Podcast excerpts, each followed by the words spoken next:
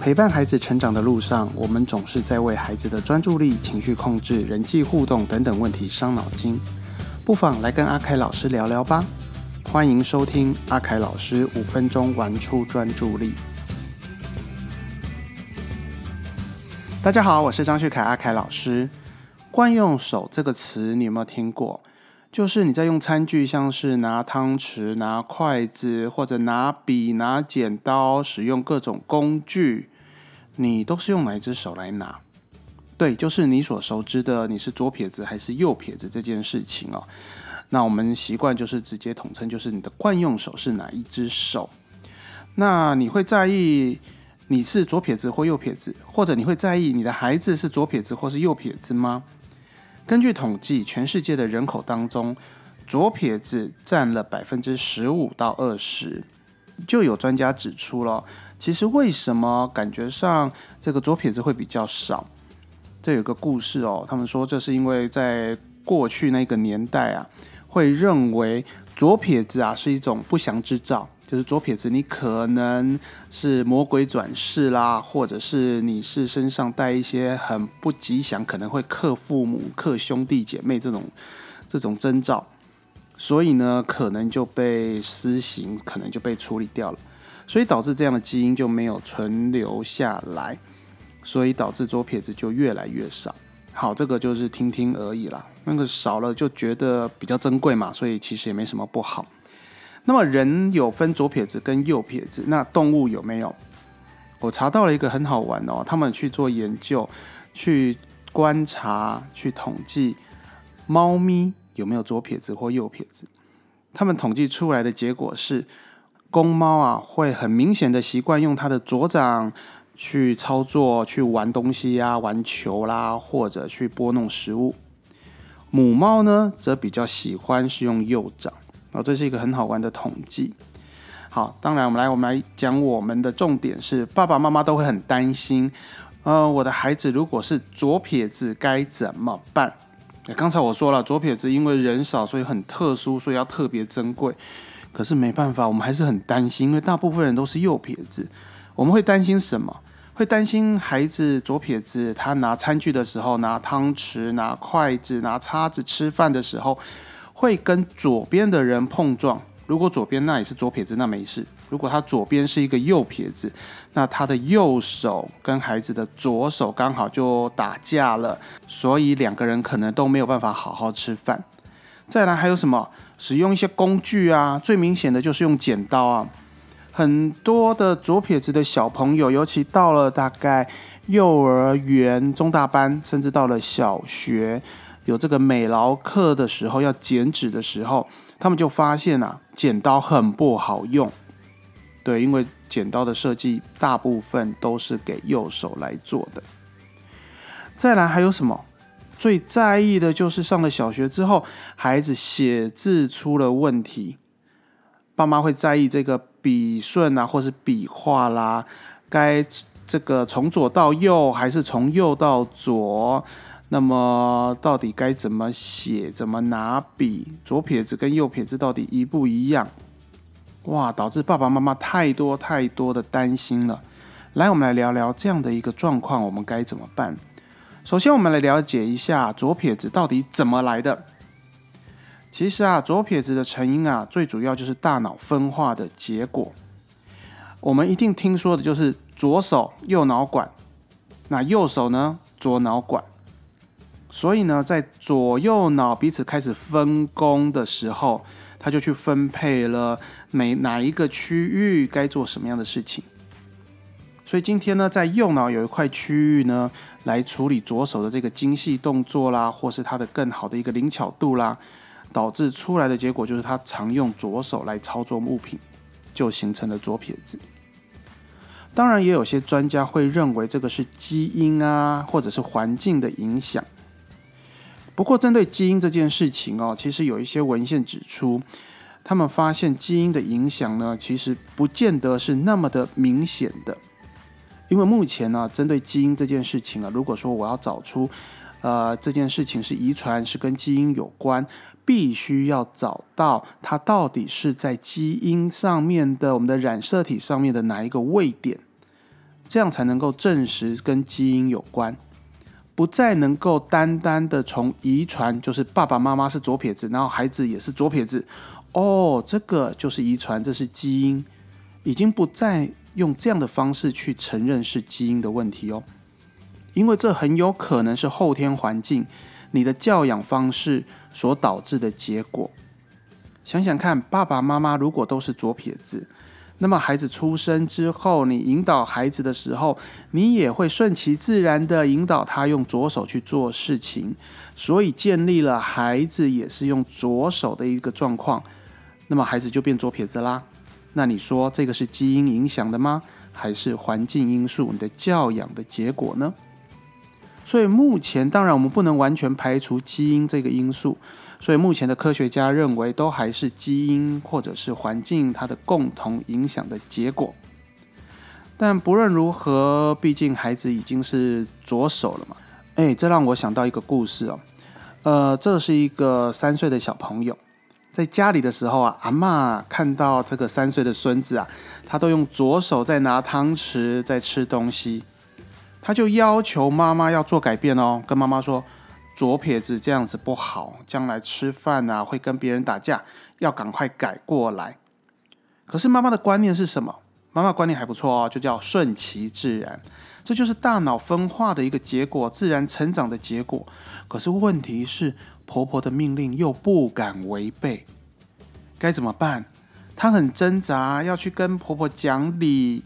或者是动之以情，可是婆婆就还蛮坚持的，甚至会摆出婆婆的威严出来。她想说，不要因为这样的事情导致婆媳的问题，甚至影响到她先生跟妈妈之间的关系。哇，妈妈想的很多，但是真的是一个孩子的问题，真的会影响到整个家庭的一个气氛。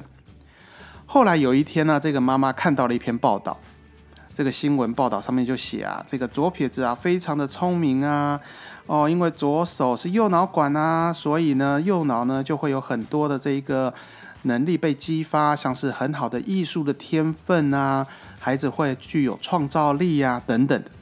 他看到了，好高兴哦，就把这篇报纸拿给他的婆婆看，跟婆婆说：“哎，你看这个左撇子很聪明哎，为什么要改？”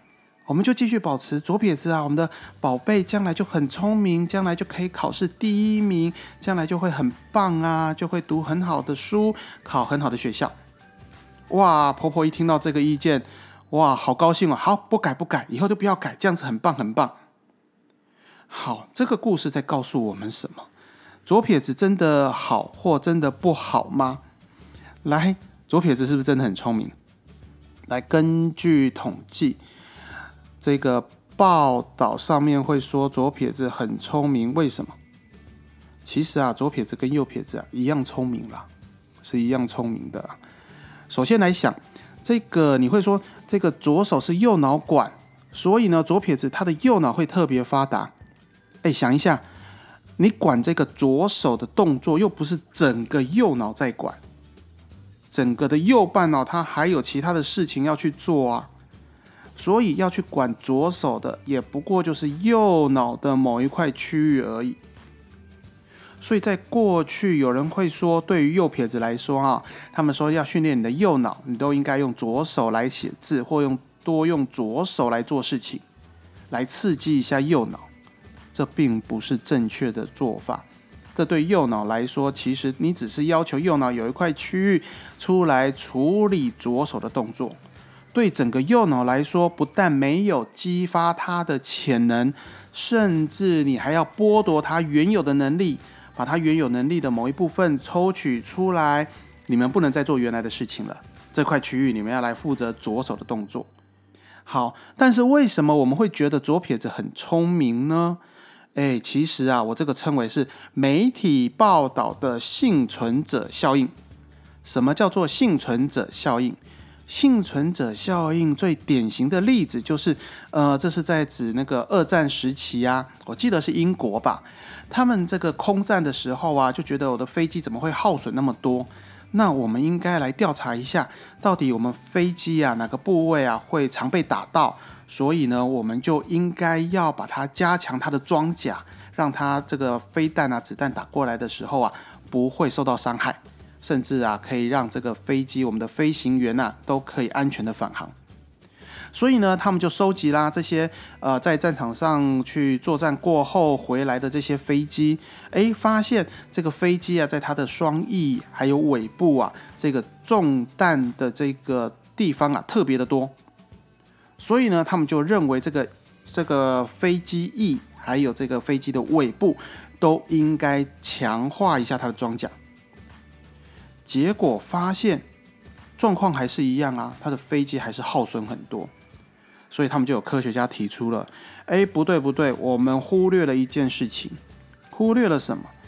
我们只是找那些飞得回来的飞机去做的调查，我们忽略了在战场上就已经被击落而飞不回来的飞机。所以这些能够飞回来的飞机，其实都已经是那个经过筛选的，经过那个防空的炮火筛选的。所以他受的这些伤啊，你说这个机翼啦、机尾啦，其实不见得是致命伤诶。所以呢，他们后来发现啊，原来真的致命伤啊是油箱的那个部位。OK，所以这个叫幸存者效应。我们只是把我们看到的部分特别强调出来，所以啊，我们的媒体啊就会针对左撇子这件事情啊特别的报道。为什么要特别报道？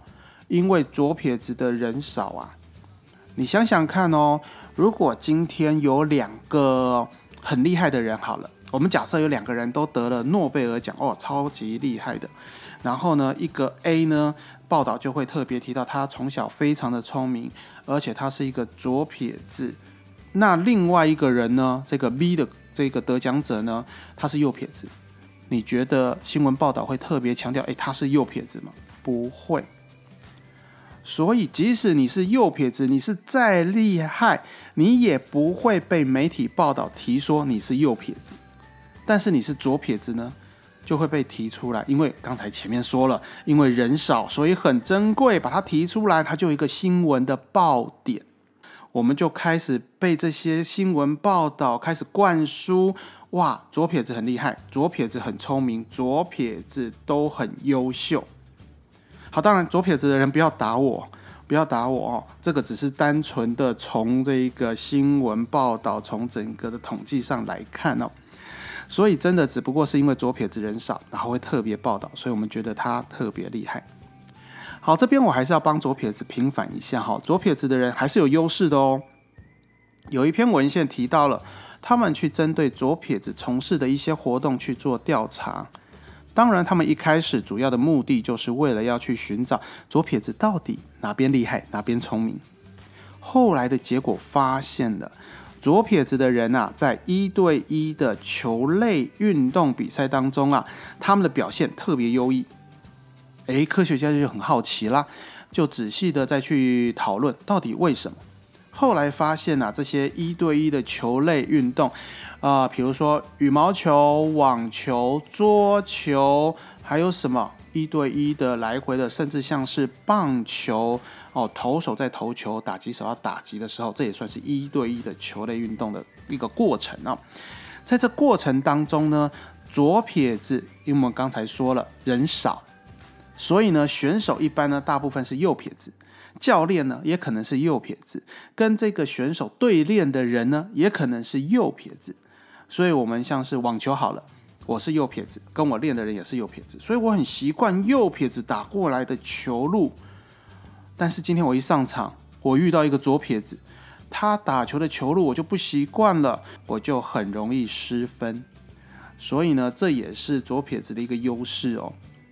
所以左撇子没什么不好，我觉得左撇子、右撇子都好。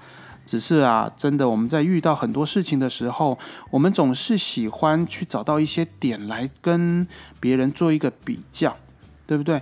顺其自然还是重要的哦。好，来，那么好，刚才的问题，一开始的问题，这个左撇子的问题，第一个，呃，拿餐具会跟左边的人碰撞，怎么办？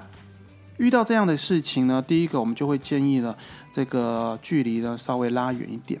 如果孩子大了，呃，大概是在大班以上啦，他的表达能力比较好了，他可能要跟他左边的人说一下，哎，等会对不起，我可能会撞到你，OK，这样是可以解决的。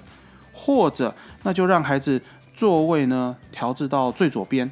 如果这个桌子是长的，呃，两个人坐、三个人坐的，请孩子坐到最左边去，那就没有问题啦。因为旁边呢，要么就是墙壁，要么就是空气，它也不会撞到别人，至少跟人不会有一些冲突的出现。OK，所以呢，拿餐具这件事情呢，只要调整位置，把距离拉开就可以处理了。还有呢，这个剪刀使用不顺的问题，其实啊，这个有很多的给左撇子用的东西工具都已经出现了，左撇子的剪刀也有啦。我们可以寻找这一些比较好的工具来帮助孩子度过这一些他需要工具的时期。因为过了这段时期啊，大概我们平常也很少用到剪刀了。很多成年人，我找了很多成年人左撇子，我问他你在剪刀的时候会不会有困扰？他说慢慢的会自己会去调整，或者请别人帮忙，甚至我除了剪刀以外，我有美工刀可以用啊，又何必担心呢？对不对？当然，这是一个过渡期啦。在学习的这段时间，孩子总是要用到剪刀，那么多使用一些去寻找一些左撇子的工具，其实这个问题不难处理。而大家最在意的就是这个写字的问题了，对不对？写字的这个笔画的方向出问题，怎么办？到底该怎么写？呃，这边我要特别强调的是，这个笔画或叫做笔顺，哎，这两个是不同的东西啊。笔画我指的是这个每一笔该怎么下笔，从哪边下笔画到哪边。那么笔顺呢，是该先写哪一笔，再写哪一笔。其实阿凯老师，我对于笔顺这件事情呢，其实没有那么特别的在意，因为我发现我们的教育部每年。都在改变这个很多文字的笔顺的方式。印象中最深刻是这个正方形的“方”该怎么写？我从小学到就是一点一横，然后一撇，然后再画最后的那个横竖钩。可是现在孩子学到的是一点一横，先写横竖钩之后，再画上最后那一撇。所以。笔顺是不是真的那么重要？它的重要性不在于字的美观，应该这么说，它的重要性在于我们比较好教小朋友，就是定定一套规则，你就照着这个顺序把字写出来。哦，这样的话，在整个教导上会比较顺利一些啦。哦，这是为了教学上的这个便利性，孩子的一个统一性，我觉得是可以的。但是，是不是需要特别强调？有时候要看孩子的状况。哦，我宁可先让孩子对于写字产生兴趣，然后再教他，你是不是看用这样的方式写，可能速度会快一些哦，可能字会好看一些。但对于左撇子来说，他的笔画到底该怎么写，就很简单。我们来写一个王好了，这个国王的。王第一笔这个横的这个笔画该怎么写？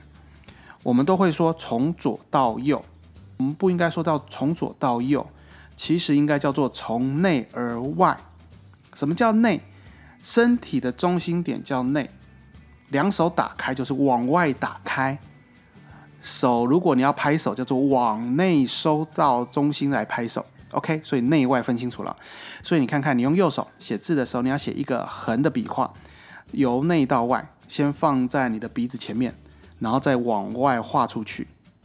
所以对于左撇子来说，我认为它也应该是由内而外，也就是它应该是放到鼻子前面，好，左手放到鼻子前面，然后往左边画出去。当然，你会告诉我这个字看起来就是怪怪的。对，因为我们的文字，尤其是中文。我们为什么左撇子写起来就是会怪怪的？那是因为在过去我们是用毛笔写字，而大部分又是右撇子，所以呢，从哪边下笔，它有一个要用力，或者是要提笔，每个部位的用的方式会不同。所以今天如果换成左手，然后用刚才的由内而外的方式，那么它的第一个下笔的就在。对我们来说就是右边了，所以那个笔画写出来，你就会觉得整个字看起来是对，可是感觉上怎么会有一个相反的感觉？所以呢，左撇子写字还真的是一个问题啊。但是对于比较小的小朋友，我会建议先让孩子愿意写字，应该说愿意把字画出来。接下来呢，为了要字更好看，写得更快，我们才能够更方便的、更快的引导孩子来改变他写字的策略。好，那么我们再讲回刚才那个故事哦，左撇子到底要不要改？记得哦，原则一定是顺其自然，大脑自然分化的结果。顺其自然，我们总是会在意这个孩子到底发展到哪边去了。来，各位。我们的宝宝呢，大概在一岁到一点五岁的时候，到一岁半之间呢，会出现惯用手这件事情，也就是呢，他开始会比较偏向于用某一只手来操作玩具。好，这时候你可以观察，观察的方式哦，如果这个玩具放在孩子的左边或右边，这个就不用观察哦。放左边通常都用左手，放右边都用右手。你观察，或者你把玩具放在孩子的面前。看他先伸出哪一只手来拿玩具，哎，大概就是那一只手会是惯用手。当然，这个时期还没有完全确定。所以喽，如果你今天真的很在意左撇子、右撇子这件事情，你就只有在这个一岁半左右，这惯用手开始出现的时候，那么如果呢，他今天出现的是左手，哎，你不太喜欢，你当然这时候指责孩子是他也听不懂啊，所以不必要啊。这时候，如果你真的希望他是右手，你就把他的左手跟他的左手牵牵手，然后引导他的右手去拿玩具。慢慢的，在接下来大脑分化的过程当中，他就会比较偏向于右手。所以，你真的如果要改，我会建议在两岁之前帮孩子重新协助他建立他的惯用手。不过，各位，我还是要强调顺其自然。因为有几个家长这样子改的，最后结果反而变成了孩子每次用东西的时候，他的手不定啊，不固定。他可能吃饭拿汤匙用左手，拿筷子用右手，打球用左手，拿剪刀用右手，反而左右开弓的结果，那让大脑我们会觉得他会更混乱了。OK，甚至呢，别的小朋友会用不同的眼光来看待这一个人呢。所以顺其自然还是最重要的，最重要的。OK，好，最后特别强调一个重点，这个重要的不是孩子是左撇子还是右撇子，重要的是孩子的惯用手有没有建立。如果你今天孩子惯用手没建立啊，遇到一个拿汤匙好了，昨天用左手，今天用右手，随时就可能改变，这叫惯用手没有建立。这时候我们才担心，这代表的是大脑的分工没有完整。他的大脑的成熟度还不够，这才是真的要担心的。那么我们说的惯用手，那有没有惯用眼啊、惯用脚啊，甚至有没有惯用的鼻子？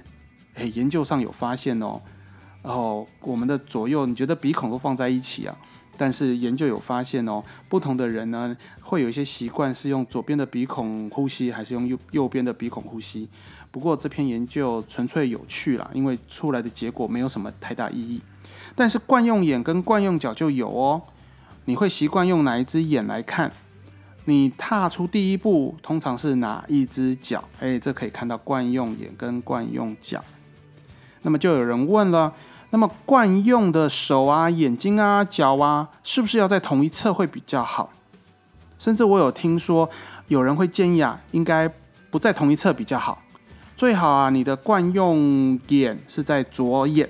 惯用手在右手，这个论点很好玩，因为他说这时候啊，如果你在看显微镜的时候啊，你就可以用左眼看显微镜，右眼呢可以稍微瞄到你的右手，因为要做笔记啊，要抄写啊，所以这样是非常棒的。不过就很好玩了，到底你这辈子当中你有多少的时间在看显微镜啊？惯用眼或者惯用侧这些手啊、眼啊、脚啊，要不要在同一侧？不重要，好吗？重要的就是有没有建立。OK，如果你没有办法观察到孩子的惯用侧是哪一边，或者你在评测起来你没有办法确定啊，您可以在节目当中留言，我们可以来聊一聊。阿凯老师再来告诉你该怎么样来评估孩子的惯用侧，或者您可以带着孩子交给治疗师来做评估哦。好，今天我们讲到的是惯用手这件事情，希望解开大家的一些疑虑。那么顺其自然，孩子一定会发展的好。不要因为是左手还是右手而导致了婆媳问题、亲子问题、夫妻的问题，好吗？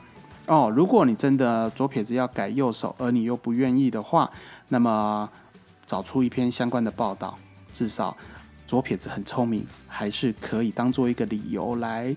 避免大家要求左撇子一定要改吧。